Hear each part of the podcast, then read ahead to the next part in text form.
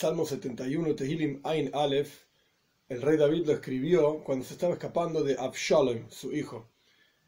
¿Cómo nos damos cuenta de esto? Por un lado, es una continuación del salmo anterior, porque no tiene comienzo, no dice escrito por David, es un cántico, etcétera, para el director del coro no dice nada por el estilo. Y por el otro lado, más adelante dice, Alta le eis zikna, no me eches en el momento de mi ancianidad, en el momento que esté viejo. Por lo tanto, vemos que evidentemente está hablando de algún persecutor del rey David cuando ya estaba viejo. Y Shaul Amelech, el rey Shaul, que fue uno de los principales que persiguió al rey David, solamente lo hizo cuando el rey David era joven. ¿Quién ocurrió que lo persiguió cuando era más anciano? Su hijo Absalom. Aleph, primer versículo. En ti, Dios, me refugio, no voy a ser avergonzado nunca. Veis, dos.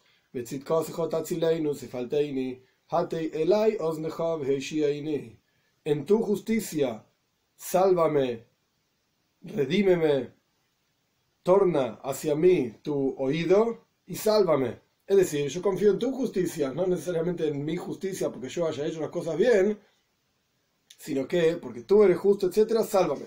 Gimel 3.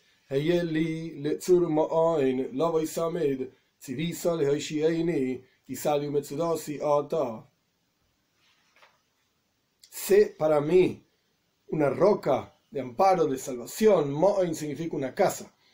Love Summit para ir siempre en ese lugar, siempre que esté perseguido y con problemáticas, que tú seas para mí como una casa, una roca donde yo, con fuerte, con fortaleza, donde yo me pueda proteger.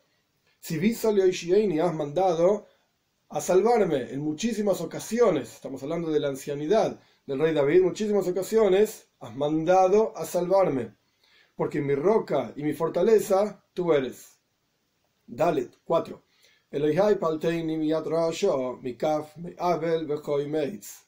Dios, sálvame de manos del malvado, de las palmas del injusto y el opresor.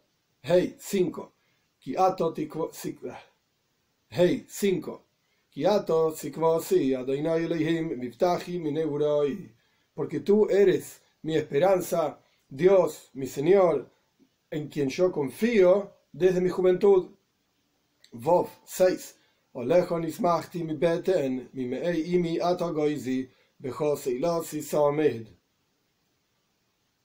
En ti me apoyé desde el vientre, o sea, desde el vientre de mi madre, como continúa diciendo, desde las entrañas, vientre de mi madre, tú me sacaste, en ti será mi alabanza siempre.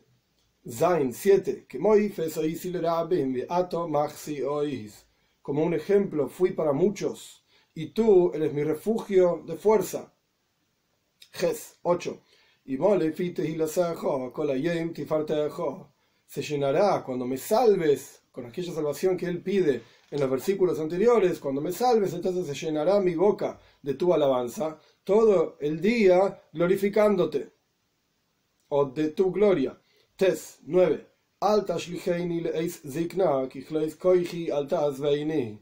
No me eches sin la H, solamente E-C-H-E, no me eches, no me dejes tirado, por así decir, en el momento de ancianidad. Aquí ancianidad se puede entender, uno de los Mefarshim comentaristas dice, ancianidad es de los pecados. Los pecados que la persona tiene, no necesariamente porque era anciano, sino que los pecados que él tiene los considera como una persona que ya está anciano. Entonces no me eches en el momento de mi ancianidad, cuando se consuma mi fuerza, no me abandones. Yud 10. Porque dijeron, lo que dijeron más tarde en el versículo siguiente, pero porque dijeron mis enemigos sobre mí, quienes me cuidaron antiguamente estaban conmigo. Y ellos, eran Shemre Nafshi, ellos, ellos cuidaban mi alma, ellos eran mis consejeros, eran mis personas de confianza, y sin embargo, no se aconsejan juntos, como continúa Yud Aleph 11, diciendo que y haciendo que,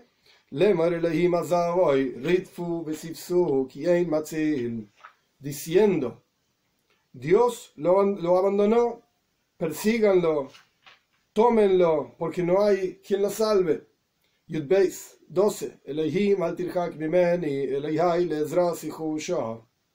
Dios, no te apartes de mí, mi Señor, a mi ayuda, apúrate a venir, por supuesto. Yud Gimel 13. Yevoishu ichlu soitnei nafshi, yatu herpa uchleima, mevakshe raasi. Que se avergüencen y se consuman aquellos que odian mi alma y que se vistan, por así decir, de desgracia y vergüenza aquellos que piden mi mal, aquellos que buscan mi mal. Yud Dalet 14. Y yo, digamos, por mi lado, siempre espero, por supuesto, espero la salvación de Hashem. Y cuando llegue esa salvación de Hashem, hoy Safti, voy a agregar sobre todas tus alabanzas, todas aquellas, todas aquellas alabanzas que yo ya decía. Cuando llegue la salvación de Dios, voy a decir más todavía, voy a agregar. Tesvov 15.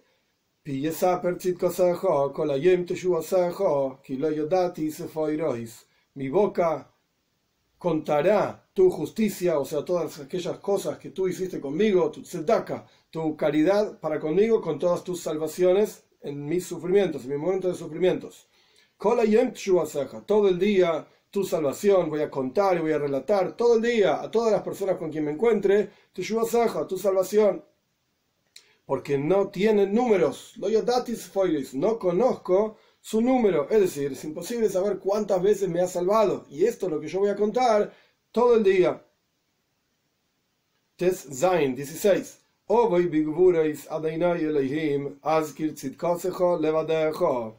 Voy a ir. Ese es Ovoy. Bigvurois. Con fuerza. Una traducción que es la que dice el Radak, uno de los comentaristas principales, es cuando vaya a la guerra, cuando vaya a enfrentarme a mis enemigos, Voy a ir con las fuerzas de Dios, no con mi fuerza. No voy a confiar en mi propio poder, sino que voy a confiar en el poder de Dios. Entonces por eso dice, voy a ir con las fuerzas de Dios, mi Señor. Y después continúa, voy a mencionar tu justicia solamente.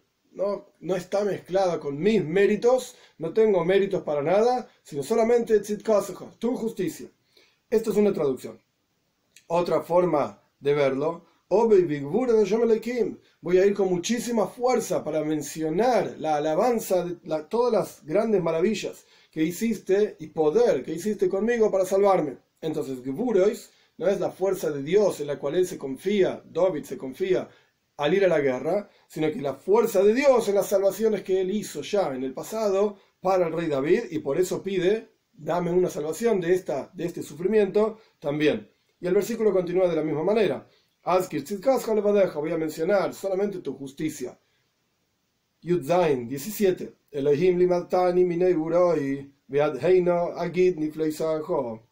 Dios, me enseñaste desde mi juventud o a reconocer tus maravillas, o me enseñaste que todo viene de vos. Y hasta ahora, voy a relatar tus maravillas. Yudges 18. וגם עד זקנו וסייבו אלוהים אל תעזבני עד אגיד זרייך לדויר לכל יובוי גבול הסרחו. Y también hasta la ancianidad, Zikna en general se refiere a cuando tiene 60 años, ancianidad, Veseiva y la vejez se refiere a que tiene 70 años. Elohim, Hashem, altas veini, no me abandones. Hasta voy a relatar tu poder a, la generación, a esta generación en la cual yo me encuentro, voy a relatar cuando me salves todo el poder de tu salvación. Lejol yo voy a toda persona con quien yo me encuentre, Gibura Seja, tu poder, tu fuerza. Voy a relatarlo. Yutes 19. Como parte del relato que voy a hacer a las demás personas,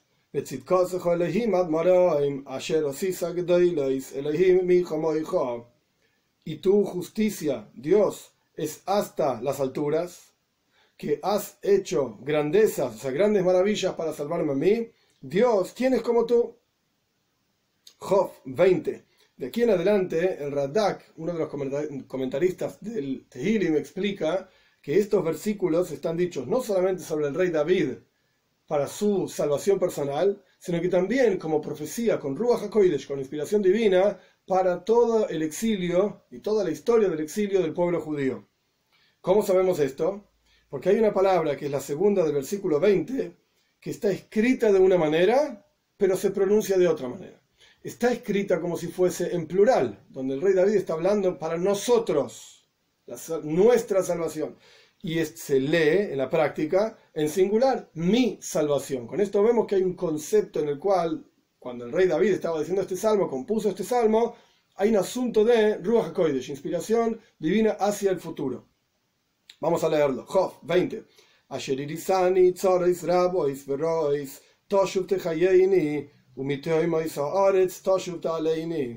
Me has mostrado. Irisani es me has mostrado a mí. Pero está escrito literalmente Irisanu. Nos has mostrado. Tzarois rabois. Sufrimientos, muchos, de muchos sufrimientos. Verrois y cuestiones negativas Toshuv Tehayeini, retorna y dame vida. Pero está escrito nu, danos vida. Y desde, las, desde los abismos de la tierra, Toshuv Ta'aleini, retorna para levantarme. Es decir, de vuelta, está hablando sobre él, sobre sus propios sufrimientos, pero también se entiende como Ruach HaKodesh, con la inspiración divina para todo el exilio, que Dios nos quite, digamos, nos ha dado de este exilio, nos saque de este exilio, nos ha dado muchos sufrimientos, y estamos en los abismos de la tierra, por así decir. Y continúa con el mismo concepto, Jof, Aleph, 21. Cuando Dios nos saque de este exilio, Terev Gedulosi va a engrandecerse, aumentar mi grandeza, y vas a tornarte hacia mí, y me vas a consolar de haber estado tanto tiempo sufriendo, etc. Dios nos va a consolar. Job 22. Gamani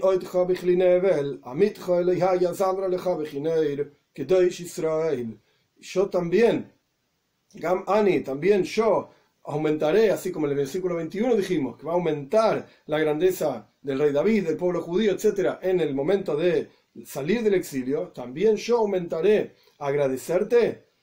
Vigilin Evel con lira, con un instrumento de música que se llama la lira. Amitjo Eleikai, tu verdad, Dios, voy a cantar hacia ti con un arpa. Que Israel, tú eres el santo del pueblo judío que nos ha sacado del exilio. Job Gimel 23.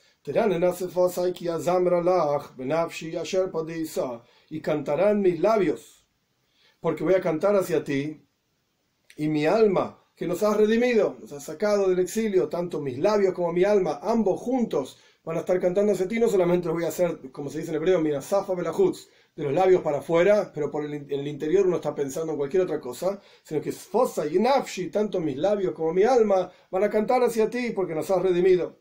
Job 24.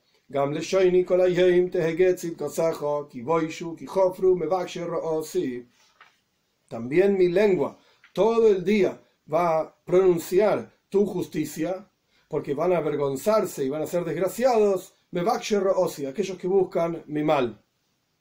En este salmo hay varios versículos interesantes para conversar y para pensar, etc. Por lo menos dos nekudes, dos puntos. En el versículo 7 dice que Moifes Rabim, como un ejemplo fui para muchos. Ato beato maxi ois, y tú eres mi refugio de fuerza. El Midrash dice, una de las explicaciones sobre los salmos, etcétera, dice nuestros sabios, que significa que Moifes, Moifes literalmente significa como una prueba, una maravilla, un ejemplo de algo poderoso que uno ve, un milagro que uno ve. Entonces, ¿qué estamos hablando? El Midrash cuenta, el rey David está haciendo referencia a los milagros que ocurrieron cuando el pueblo judío estaba en Egipto, en Mitzrayim, cuando el pueblo judío estuvo pasando el Yam Suf, el mar de juncos, que se abrió el mar y el pueblo judío pasó por el medio, luego se cerró sobre los egipcios, y después los milagros que ocurrieron Bamidbar, en el desierto. Entonces, así como hubo muchos milagros en la antigüedad, entonces dice el rey David, Atomaxio, y tú eres mi refugio de fuerza para hacerme ahora un milagro y salvarme de este sufrimiento. Así explica el Midrash. Ahora bien, cuando uno observa en más detenimiento, se da cuenta que acá no se está hablando de muchos milagros. Los milagros de Egipto, los milagros del mar, del mar de Junco, los milagros del desierto, sino de diferentes tipos de milagros. Y más aún, Rabim, uno por encima del otro en calidad y no en cantidad. Es decir, los milagros del Yamsuf, del mar de Junco, fueron superiores incluso a los milagros de Egipto.